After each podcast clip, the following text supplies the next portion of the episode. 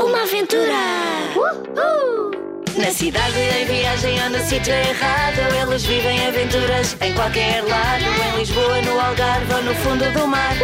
Junta-te a eles e vais-te passar. A Teresa, a Luísa com o caracol. O Pedro, o João e o amigo Feial O Chico à janela da casa assombrada. Junta-te a eles e não falta nada Está na hora de fechar as portas do palácio. Nem pense. Uma aventura! É uma aventura! É uma aventura! É uma aventura! É uma aventura! É uma aventura que vai começar! Uhul! Uma aventura no Palácio da Pena. Palácio da Pena. Chico e os amigos fizeram uma primeira visita. Lembram-se? E como o guarda contou histórias sobre fantasmas e sobre o tritão que aparece por lá nos dias em que calha ser sexta-feira 13, Chico resolveu ir tirar o assunto a limpo e desafiou os outros. Uma aventura! Eu vou ao Palácio da Pena e fico lá à noite. Vocês querem vir comigo ou não? Eles hesitaram, mas acabaram por ir também. Para começar, tiveram azar. Porque o céu estava carregado de nuvens negras que ameaçavam chuvadas. A trovoada aproximava-se. Apesar das más condições atmosféricas, não desistiram. Tomaram um atalho e subiram outra vez a serra, deitando miradas às árvores de troncos rugosos que pareciam estender os ramos na direção deles de forma inquietante.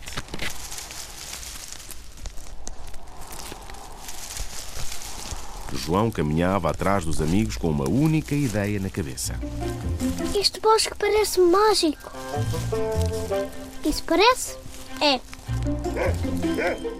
Faial ia ao seu lado. Volta e meia arreganhava os dentes e rosnava. Quanto às gêmeas, de vez em quando pegavam no caracol e faziam-lhe festas, porque ele, coitadinho, tremia de frio. Na cabeça de ambas, e afinal na cabeça de todos, pairava uma dúvida. O que o Sr. Raposo disse sobre as noites de sexta-feira 13 terá um fundo de verdade. Quando chegaram ao Palácio da Pena, era quase hora de fechar. E só lá estava um casal de turistas de aspecto bizarro. Ela usava o cabelo às farripas sobre a cara, ele era tão loiro e tão branco que parecia transparente. E agasalhavam-se num casaco vermelho, acolchoado, com altos e baixos que fizeram as gêmeas desconfiar. Achas que traz qualquer coisa escondida junto ao corpo? Não sei, mas são tão esquisitos que não me admirava. Escuta, vê lá se percebes que língua fala.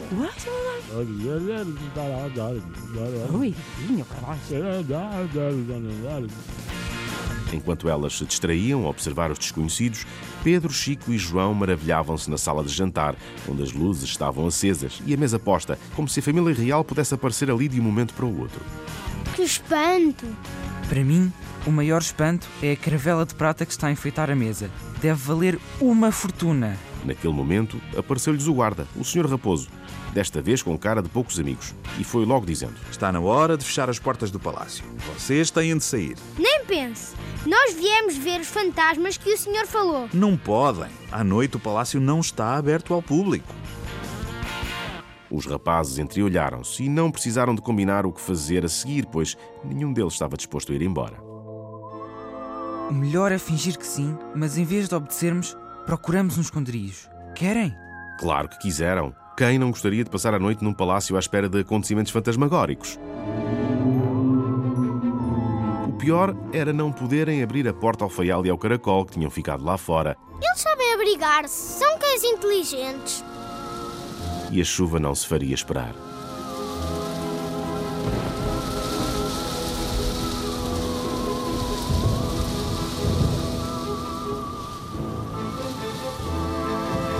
Divertidos e um pouco assustados, dispersaram pé ante pé em busca de um esconderijo ideal.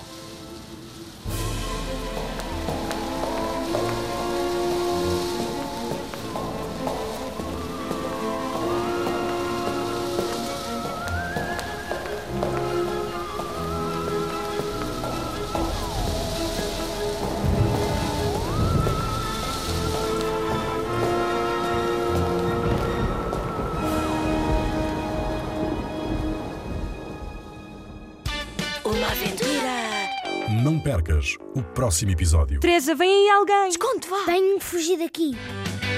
Uma aventura de Ana Maria Magalhães e Isabel Alçada.